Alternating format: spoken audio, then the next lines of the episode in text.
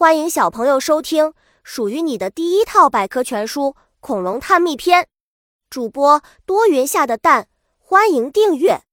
第零幺三章：恐龙的起源。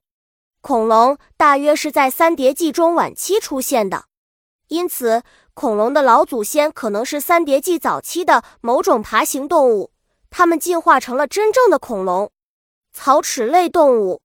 草齿类动物就生活在三叠纪早期，它们的头骨和恐龙相像，还有半直立行走的习惯，也和恐龙相似。另外，有些草齿类动物外形较小，后肢细长，这让古生物学家猜想，它们很可能就是恐龙的祖先。恐龙家族，恐龙家族分多少类？其实只有蜥臀目和鸟臀目两类。因为恐龙的骨盆形态有两种，一种很像蜥蜴的骨盆，另一种很像鸟类的骨盆。小知识：进入中生代后，爬行动物家族发生了大分化，曾盛极一时。蜥臀目恐龙，蜥臀目又分为蜥脚类和兽脚类两大类。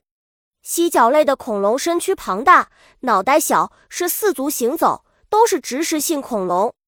兽脚类恐龙大都是两足行走，都是肉食性恐龙，杂食性恐龙也属于兽脚类。鸟臀目恐龙，鸟臀目恐龙都是植食性恐龙，包括鸟脚类、甲龙类、剑龙类、角龙类，还有后来出现的肿头龙类。鸟臀目中的一部分恐龙比蜥臀目恐龙行动起来要轻松。恐手龙与蜥蜴的区别。蜥蜴的四肢长在身体两侧，向外延伸，走路的时候左右摇摆，比较慢；而恐龙的双腿直立在身体下面，跑起来的速度更快。本集播讲完了，想和主播一起探索世界吗？关注主播主页，更多精彩内容等着你。